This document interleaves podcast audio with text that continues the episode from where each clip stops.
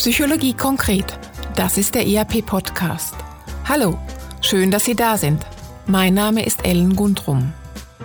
Unser Thema heute, wie und wo wir in Zukunft arbeiten werden. Nach einer gefühlten Ewigkeit im Homeoffice, endlich, wir dürfen wieder zurück ins Büro, zurück an den Arbeitsplatz, zurück ins Corporate Office. Aber wollen wir das wirklich? Mein heutiger Gast meint, jein.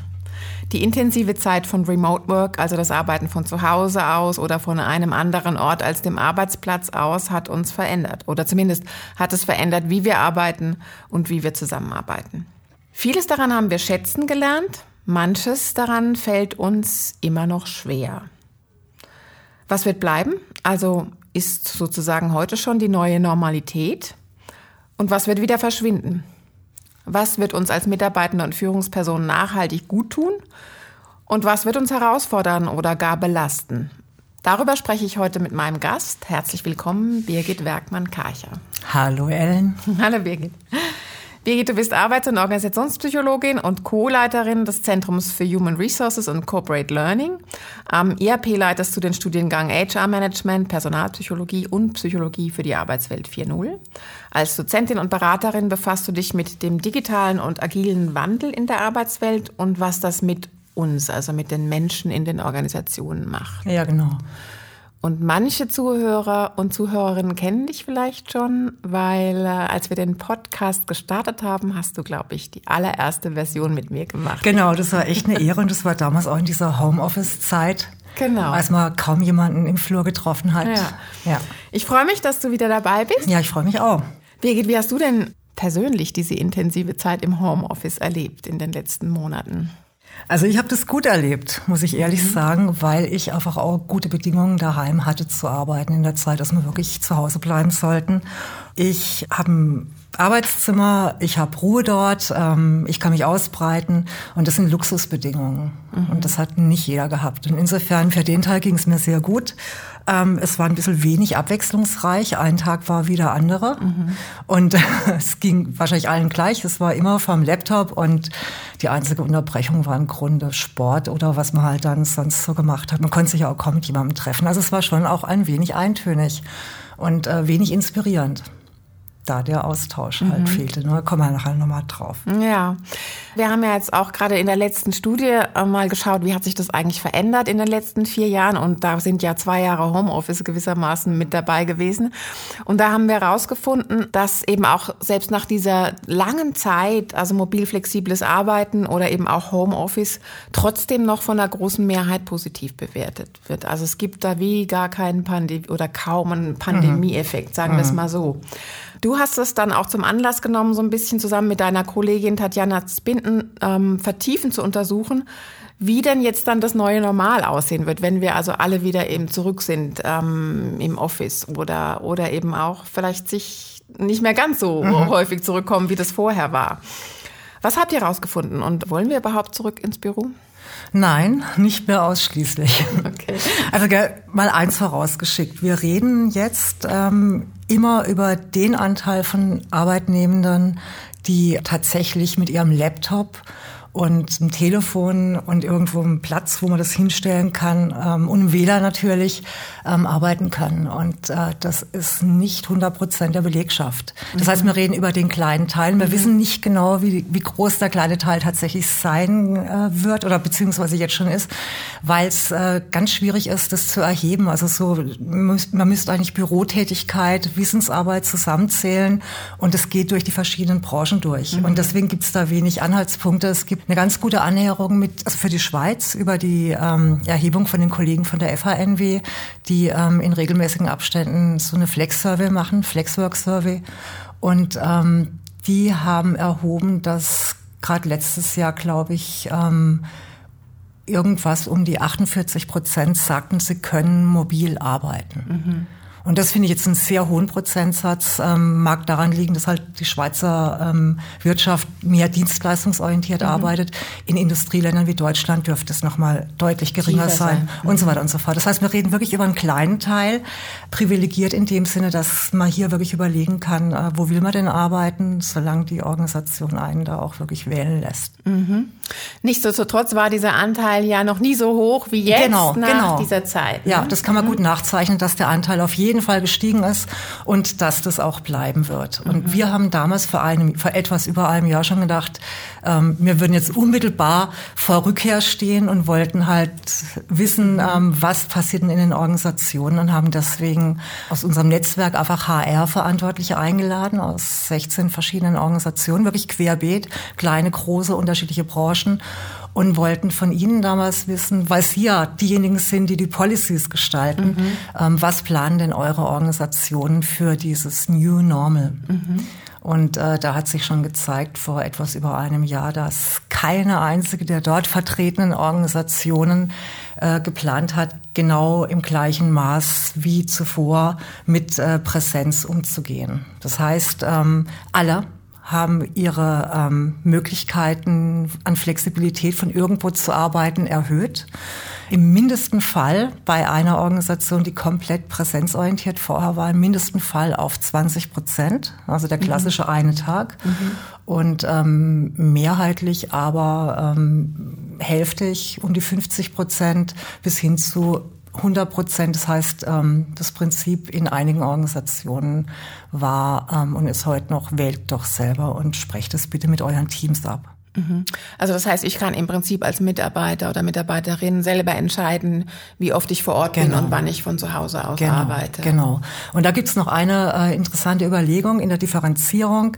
Muss man denn diese Tage, die man zu Hause arbeitet, absprechen und wenn ja, genehmigen lassen? Und wenn ja, ähm, vom, von der Führungskraft? Oder gibt es sowas wie eine Regelung, dass man selber entscheidet und da keine Genehmigungsinstanz mehr hat und einfach absprechen muss? Mhm. Und das findet man sehr viel häufiger jetzt, dass äh, die Organisationen sagen, wir können nicht für alle Bereiche sagen, was Sinn macht. Das können die Einheiten, die Teams mhm. oder Abteilungen besser. Das heißt, ähm, man sieht im großen äh, Bogen, dass die Organisationen sagen, bitte klärt es in euren Teams mit euren Führungskräften oder wenn ihr selbst organisiert seid, ohne Führungskräfte, dann eben ähm, in, im Team selbst gesteuert, klärt's dort. Macht mhm. klar, was ihr braucht an Zusammenarbeit, an Zusammenkommen und ähm, wo das stattfinden soll. Also ich stelle mir das ja recht anspruchsvoll vor, ne? wenn Mitarbeitende wirklich frei entscheiden können, wann sie vor Ort sind und wann nicht. Jetzt sagst du ja, also die stimmen das dann halt in ihren Teams oder so ab. Aber auch da, ähm, ich muss ja dann schon auch, also im besten Fall ähm, sind dann treffe ich die Leute ab und zu und im schlechtesten Fall gar nicht verpasse ich sie halt. Ja, genau. Genau. genau. Und das ist das ist die große logistische Herausforderung, mhm. äh, für die wir glaube ich noch keine ähm, perfekte Lösung haben. Mhm. Und die beschäftigt eben die Organisationen auch. Ähm, es war vor einem Jahr schon ein Thema in diesen Fokusgruppen, ähm, dass man sich überlegt hat, okay, wie machen wir das äh, sichtbar, wann die einzelnen ähm, Personen vorhaben, im Büro zu sein. Mhm. Gibt es irgendwelche Planungssysteme, ähm, anhand derer man das dann erkennen kann, sodass ich von extern die Möglichkeit habe zu sagen, ich würde gerne XYZ treffen, ich gucke mal in die Agenda und sehe, wann die vorhaben, diese Woche zu kommen und dann passe ich mich an. Mhm. Was eigentlich noch eine raffiniert gute Lösung wäre. Wenn dann alle sorgfältig ihre Agenda auswählen. Genau, und, so. und, und, ja. Der digitale Wandel transformiert die Arbeitswelt. Berufsbilder, Geschäfts-, Kollaborations- und Führungsmodelle verändern sich. Wir arbeiten digitaler, mobiler und flexibler. Organisationen, Teams und Mitarbeitende organisieren sich vermehrt selbst.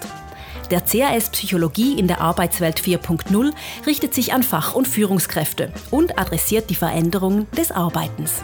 Schwerpunktthemen sind Kollaboration und Führung, Feedback und Leistungssteuerung, Big Data und Social Media in Organisationen, Lernen, Entwicklung und Berufsbiografie, mobil flexibles Arbeiten, Boundary Management und nachhaltige Leistungsfähigkeit. Weitere Informationen auf www.zaw.ch/iap.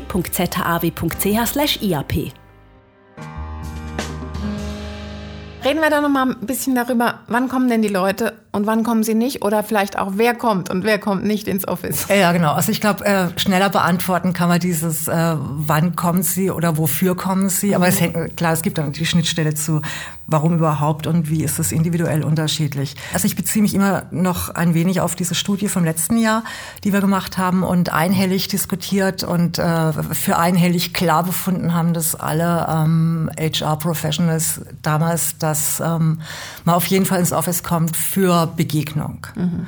und für Kreativität mhm. und für Andocken an die, an die Unternehmenskultur für Spaß zusammen haben und für sich vernetzen.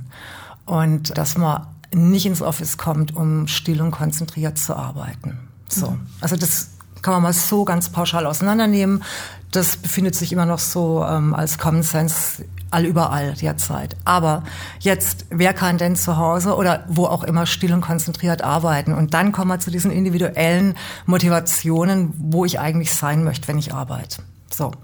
Und ähm, was man schon sieht, ist, dass diejenigen, die einfach daheim mehr ähm, komfortable Bedingungen haben, wirklich ruhig und konzentriert zu arbeiten, dass die das natürlich gern nutzen, auf die Pendelzeiten zu verzichten, eine bessere Vereinbarkeit zu haben, weil man immer was dazwischen schieben kann.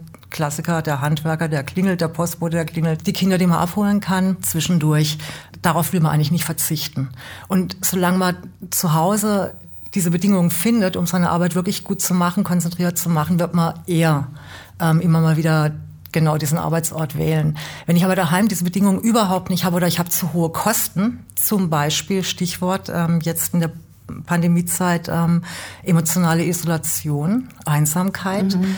dann wird es mich wieder eher ins Büro treiben. Mhm. Und deswegen muss man, glaube ich, die Gemengelage angucken bei jedem Einzelnen, was hat er für Bedingungen. Und ähm, aus Befragung weiß man auch, je größer die Entfernung von, Ar von Wohnort und Arbeitsplatz ist, also je länger die Pendelzeiten, desto wahrscheinlicher will ich etwas mehr von zu Hause aus oder in der Nähe meines Wohnortes arbeiten. Mhm. Und je näher ich beides beieinander habe, desto mehr gehe ich doch dann vielleicht lieber ins Büro, wo alles komfortabel ist und so weiter und so fort. Ne? Mhm. Ne?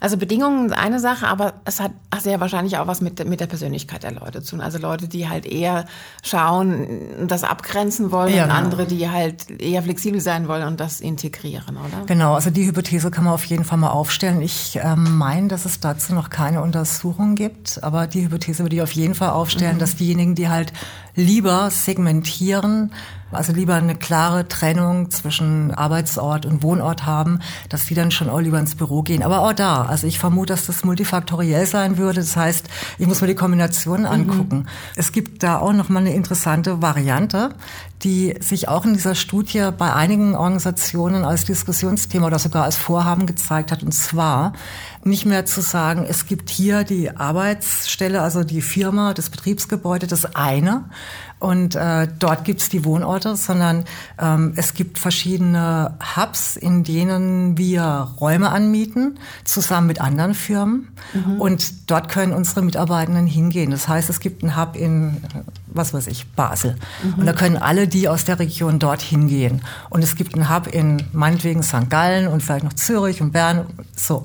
Und ähm, damit kommt man dann quasi diesem Bedürfnis auch wieder entgegen, nicht mehr ganz so weit fahren zu müssen, ähm, aber trotzdem weg vom Wohnort zu sein. Mhm. Das fand ich auch eine ganz spannende Variante.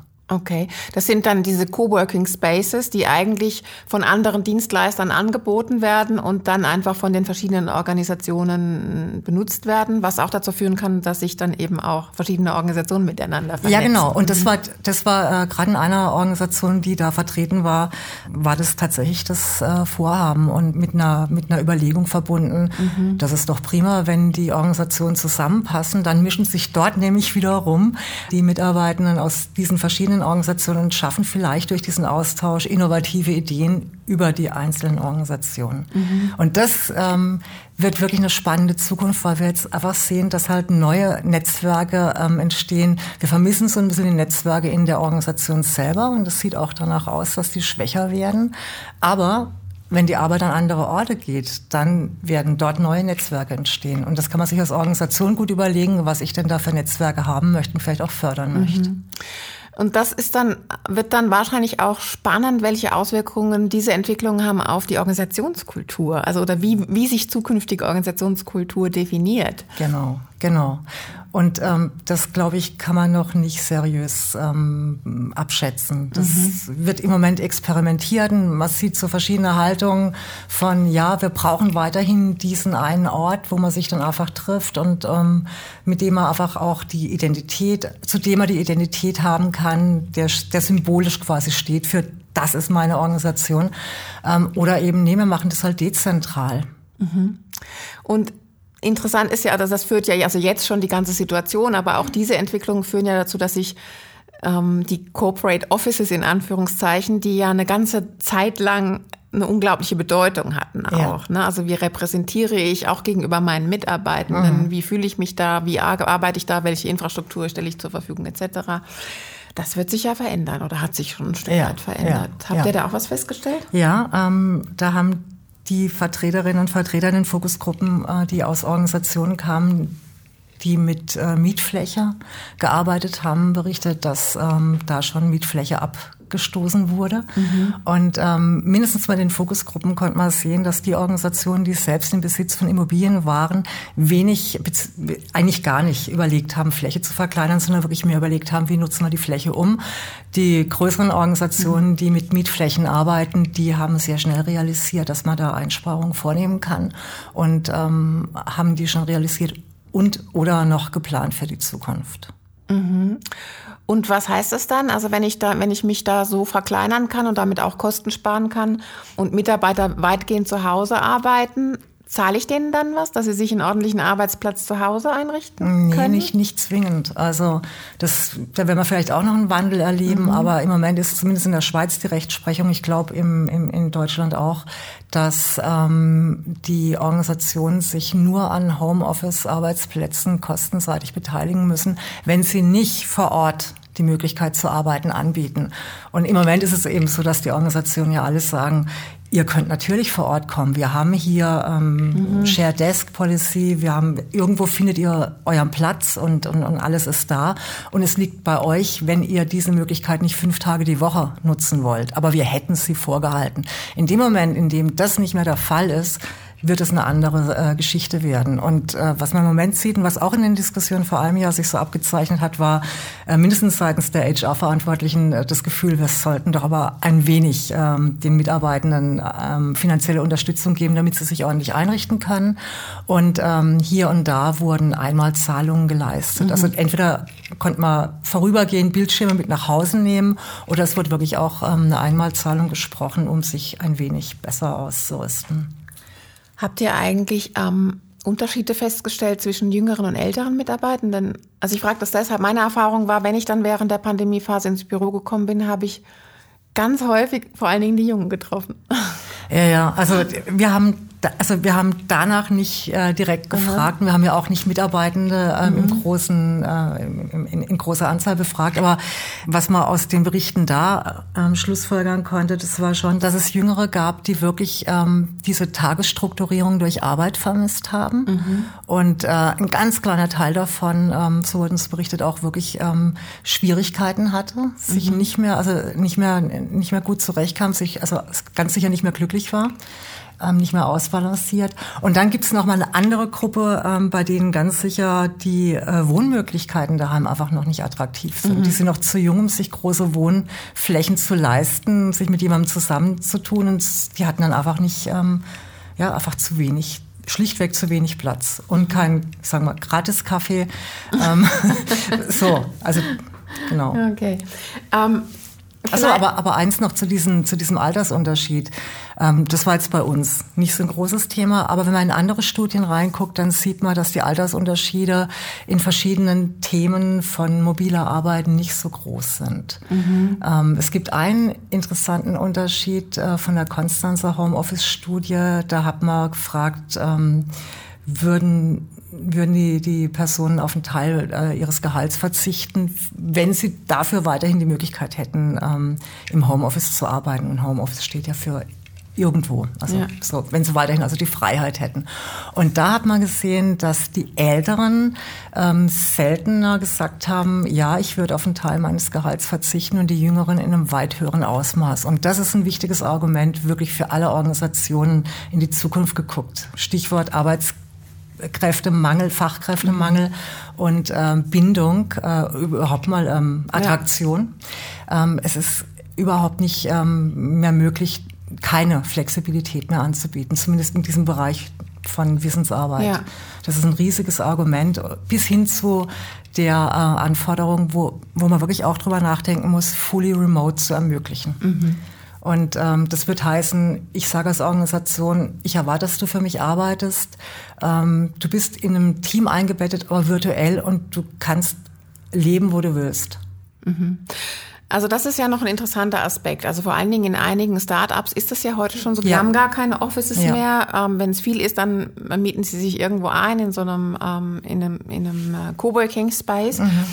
Ähm, und interessant ist aber, wenn ich mit den jungen Leuten dort rede, dann, dann sagen die halt ja, aber ehrlich gesagt, mir fehlt dann schon der soziale Kontakt. Ja, also vor allen Dingen ähm, nicht nur im Hinblick, weil ich, weil ich wirklich Leute treffen will, sondern am Anfang einer Karriere will ich natürlich auch profitieren aus meinem Team, von, von Leuten, die erfahrener sind und dazu möchte ich sie einfach auch treffen. Ja, genau, mhm. genau. Und das ist äh, übrigens auch nochmal ein Unterschied. Ich glaube, das war wieder die Flex ähm, Work Survey. Mhm wo man gesehen hat, dass die Herausforderungen, also die negativen Aspekte, die potenziell negativen Aspekte von mobiler Arbeit ähm, zwar insgesamt von Jüngeren, Älteren sehr ähnlich bewertet wurden in der Rangfolge, aber dass die Jüngeren die ausgeprägter wahrnehmen. Mhm. So.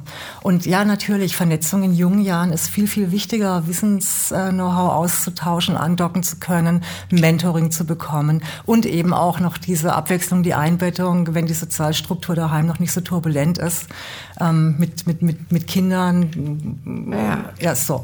Dann, äh, klar, hat es eine höhere Wertigkeit. Und ich glaube, dass es ähnlich sein könnte wie mit dieser Erkenntnis, dass Personalentwicklung in verschiedenen Lebensphasen eben auch unterschiedlich ähm, mhm. bedeutsam ist. So wird es wahrscheinlich auch sein, wenn man sich anguckt, ähm, was die Form der Arbeit, ähm, Ort der Arbeit bedeutet in den verschiedenen Lebensphasen, welche Präferenzen man da mehr hat, welche Bedürfnisse mehr überwiegen. Mhm.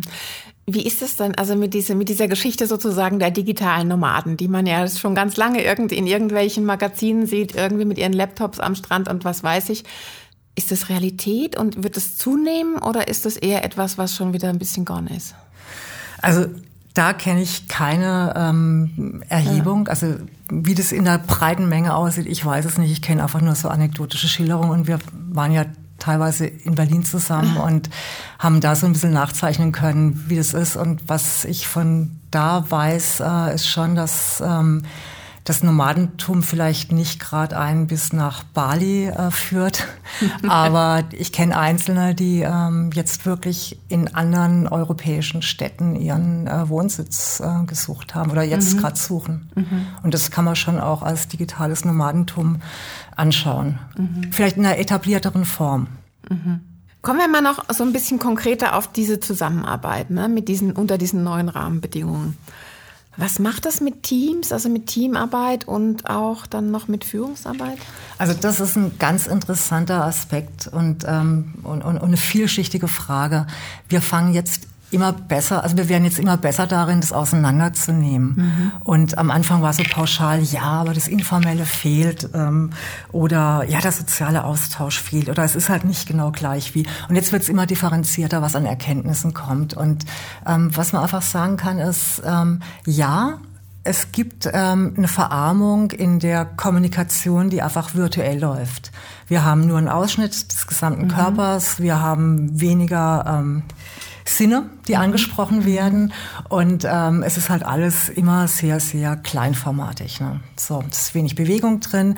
Wir sind ähm, knapper, forscher, schneller, So, es gibt weniger Atempausen, mhm. es gibt weniger Zeit, nochmal nachzudenken. Man nimmt sich nicht raus, nochmal hinterher zu sagen, ach, mir fällt noch zuvor hinein, das wollte ich noch sagen.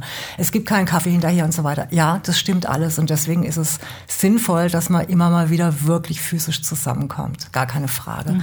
Aber was man auch jetzt so langsam sehen kann und feststellen kann, ist, dass es sehr wohl zum Beispiel möglich ist, über virtuelle Kommunikation Vertrauen aufzubauen. Also wenn ich äh, jemanden nicht kenne und ich habe mit ihm eins zu eins bilaterale Gespräche virtuell vermittelt. Kon Konferenztool, dann kann ich darin, wenn ich mir Zeit nehme, wenn beide sich Zeit nehmen und auch ein bisschen mehr erzählen von sich selber, in welchem Kontext sie jetzt miteinander mhm. arbeiten oder was, was bei ihnen sonst noch so passiert außenrum, dann kann ich dadurch sehr wohl Vertrauen aufbauen. Und, und Vertrauen hat auch einen Aspekt, dass man einfach weiß, da ist jemand, der ist verlässlich. Der gibt mir Antwort, der liefert mir die Dinge, die ich brauche für meine Arbeit. Und das alles geht virtuell. Mhm. Das geht durchaus. So. Also insofern glaube ich, dass es nicht so viel pauschale ähm, Ja oder Nein Antworten mehr geben wird, sondern dass man immer besser sehen wird, was virtuell super gut geht und uns dann eben die Flexibilität im Leben erhält und was virtuell wirklich nicht gut geht, anstrengend ist und weswegen man dann auch sagt, lasst uns doch als Team zusammenkommen. Brainstormen ist vielleicht doch gehaltvoller, wenn wir in einem Raum sind mhm. und uns ein bisschen mehr Zeit geben. Und es ist vielleicht nach wie vor doch ein schöneres Erlebnis, mal an Flipchart was zu malen oder zusammen, ich weiß es nicht, irgendeine ganze Wand mit Ideen zu, zu, zu, zu bemalen, zu beschriften und dann nochmal essen zu gehen, zurückzukommen, weiter zu überlegen. Und das macht man natürlich in der Form nicht virtuell. Mhm. Haben wir schon Erfahrungswerte, was so die Auswirkungen auf Produktivität sind? Also sind wir durch diese neuen Rahmenbedingungen produktiver? Ja, wir sind produktiver geworden. Also das ist irgendwie recht einheitlich. Ob man jetzt die Mitarbeitenden nach einer Selbsteinschätzung fragt in den Studien oder ob man einfach die Unternehmensseite fragt, also Vertreter der Organisation, auf beiden Seiten wird klar gesagt, ja, die Produktivität, äh, die ist gestiegen. Mhm. Und es hat mit ganz einfachen äh, Dingen zu tun. Ähm, wir sind, wir arbeiten, das ist auch eine Erfahrung, die wir alle haben, die wir da vom, vom Bildschirm ähm, gearbeitet haben. Wir arbeiten ähm, mit weniger Unterbrechung und ähm, dadurch verdichtet sich auch die Arbeit. Mhm. Wir ziehen uns eine Sitzung nach der anderen rein. Das ist nicht immer optimal, aber da kommt da trotzdem ganz schön was dabei rum. Und äh, außerdem, aber das ist eine Hypothese, glaube ich, dass es so eine Art von Tauschhandel gibt. Ähm, wir kriegen ja Freiheit von, von Organisationen. Mhm. Viel mehr Autonomie, als wir vorher hatten. Und dafür will man auch was zurückgeben und beweisen, dass das gerechtfertigt ist, wenn man es ja sonst verspielen könnte. Das heißt, keiner, der ähm, im Homeoffice oder wo auch immer von außerhalb arbeitet, ähm, hat ein großes Interesse daran, weniger zu tun. Ähm, sonst könnte irgendwann ja die Organisation auf die Idee kommen zu sagen, hier stimmt's aber nicht mehr. Mhm. Also eine Vertrauenskultur, die sich sozusagen mit den neuen neuen Arbeitsbedingungen ja, etabliert. Ja, man, mhm. man, man, bekommt was und gibt was zurück und es ist in der Balance. Also Produktivität ist nicht ein Sorgenkind. Ja, interessant ist ja, das geht ja alles so in, in Richtung Selbstorganisation oder vermehrt Selbstorganisation. Da könnte man ja meinen, dass Führung nicht mehr so richtig nötig ist. Ähm, wir haben aber festgestellt, dass trotz all dieser Tendenzen, die natürlich durch diese Rahmenbedingungen auch forciert werden, Führungskräfte trotzdem sagen, ähm, ich habe mehr Führungsarbeit. Ja, das stimmt auch. Ne? Ja, Führungskräfte ähm, mussten jetzt in, in, in, in dieser Zeit der ähm, virtuellen Führung mehr arbeiten. Ähm, einfach deswegen, weil der Planungsaufwand viel, viel größer ist. Das also die spontanen äh, Ideen, die spontanen Zurufe, äh, kurz mal ins Zimmer nebenan gehen und sagen, ah, mir fällt übrigens noch ein, könnt ihr drei hier zusammen oder lass uns doch, das fällt ja alles weg. Das heißt, mhm. ich muss mir das überlegen und dann muss ich gucken, wann erreiche ich wen und wie kriege ich alle zusammen. Und ähm, ja, das erfordert mehr Planungsaufwand. Ähm, außerdem ist die Führung ergebnisorientierter, weil ich nicht mehr vor Ort gucken kann, sondern ich muss mir überlegen, was soll hinten rauskommen. Und ähm, Dafür muss ich viel mehr durchdenken. Außerdem hat sich auch gezeigt, dass die Führungskräfte einfach viel, viel mehr investieren mussten in diese bilateralen Gespräche. Das heißt, mehr da, also das, deshalb, das, das wird hochgefahren. Das ist äh, auf Kosten der, der Arbeitsbelastung der Führungskräfte. Mhm. Ja. Es geht aber, da muss äh, Effort geleistet werden. Wir könnten noch lange weiterreden. Die Zeit ist schon fast wieder um. Aber nochmal zum Schluss, ähm, Vielleicht auch ein bisschen zusammengefasst, was empfiehlst du unseren Hörer und Hörerinnen? Was ist dir wichtig? Also worauf ist zu achten, damit so ein Mix aus vor Ort und Remote Work in Zukunft gut funktioniert? Ähm, also wirklich so an, an, an die einzelnen ähm, Personen gerichtet, würde ich sagen, ähm, sich selber mal klären, wo bin ich denn eigentlich für welche Aufgaben besonders äh, leistungsfähig ähm, und auch gerne leistungsfähig. Mhm. Also welche Arbeit fällt mir wo leicht und wie kann ich das realisieren? Und das ist mal eine Einzelentscheidung, vielleicht auch ein bisschen zu experimentieren mit der Freiheit, Orte wählen zu können, vielleicht auch mal Coworking Spaces ausprobieren und ansonsten wirklich eine gute Absprache im Team zu suchen und, wenn man jetzt einfach nur an die Einzelnen sich adressiert, wirklich überlegen, ähm, mit wem habe ich schon lange nicht mehr gesprochen, weil ich es nicht brauche, weil ich mit dem nicht eng kooperiere. Und ähm, dann schauen, dass man genau mit diesen Leuten ähm, wieder Kontakt herstellt. Also diese schwachen Verbindungen, die sind ein Problem, weil die fallen echt weg. Also ohne Zufallsbegegnungen leben die schwachen Verbindungen nicht, die wir haben. Die starken leben weiter, weil das sind die, mhm. die brauchen wir zum Arbeiten. Da muss man nichts machen. Da ist man eingebunden in Termine und, und. Aber die Schwachen fallen weg und es gibt die Vermutung und Befürchtung, dass es aber auch die sind, die uns innovative Ideen geben. Mhm. Und dass es auch die sind, die uns halt irgendwie durch Vernetzung weiterhelfen, die dann irgendwann mal wieder an uns denken und sagen, ach, guck, die weiß es doch und dann holen wir die und laden sie ein und so weiter und so fort. Das heißt, ähm, wenn ich vor Ort bin, dann sich Zeit nehmen, um diese schwachen Verbindungen auch wirklich mhm. zu pflegen. Und wenn ich nicht vor Ort bin, dann überlegen, ob ich nicht einfach mal eine Terminanfrage an jemanden schicken sage, lang nicht mehr gesehen, lass uns doch mal eine halbe Stunde austauschen. Also diese Kompetenz des Netzwerkens und des bewussten Gestaltens von Beziehungen wird noch wichtiger. Ja, ja, definitiv, ja und für sich selber sorgen. Also einmal mehr. Gell? Wir haben ja in der Studie auch gesehen, Selbstführung wird so viel wichtiger und wird eine Kernkompetenz in der Arbeitswelt 4.0 und oder ist es heute schon und das gilt für alles und gilt auch dafür. Also sich mhm. selber steuern, wenn ich merke, ich habe zu wenig Feedback von meinen Kollegen, von meinem Chef, meiner Chefin, dann ähm, warte ich nicht, bis er oder sie kommt, sondern dann setze ich ihm oder ihr einen Termin rein. Mhm. Vielen Dank, Birgit Werkmann-Karcher. Das war der ERP-Podcast Psychologie konkret zum Thema Wie und wo wir in Zukunft arbeiten. Vielen Dank, Ellen. Schön, dass Sie dabei waren. Wenn es Ihnen gefallen hat, wie Sie Themen und Methoden aus der Psychologie ganz konkret im Alltag umsetzen können, dann hören Sie doch wieder rein bei uns. Wir freuen uns, wenn Sie den IAP-Podcast Psychologie konkret abonnieren und einer Person, die Ihnen wichtig ist, weiterempfehlen. Vielen Dank und bis bald. Tschüss.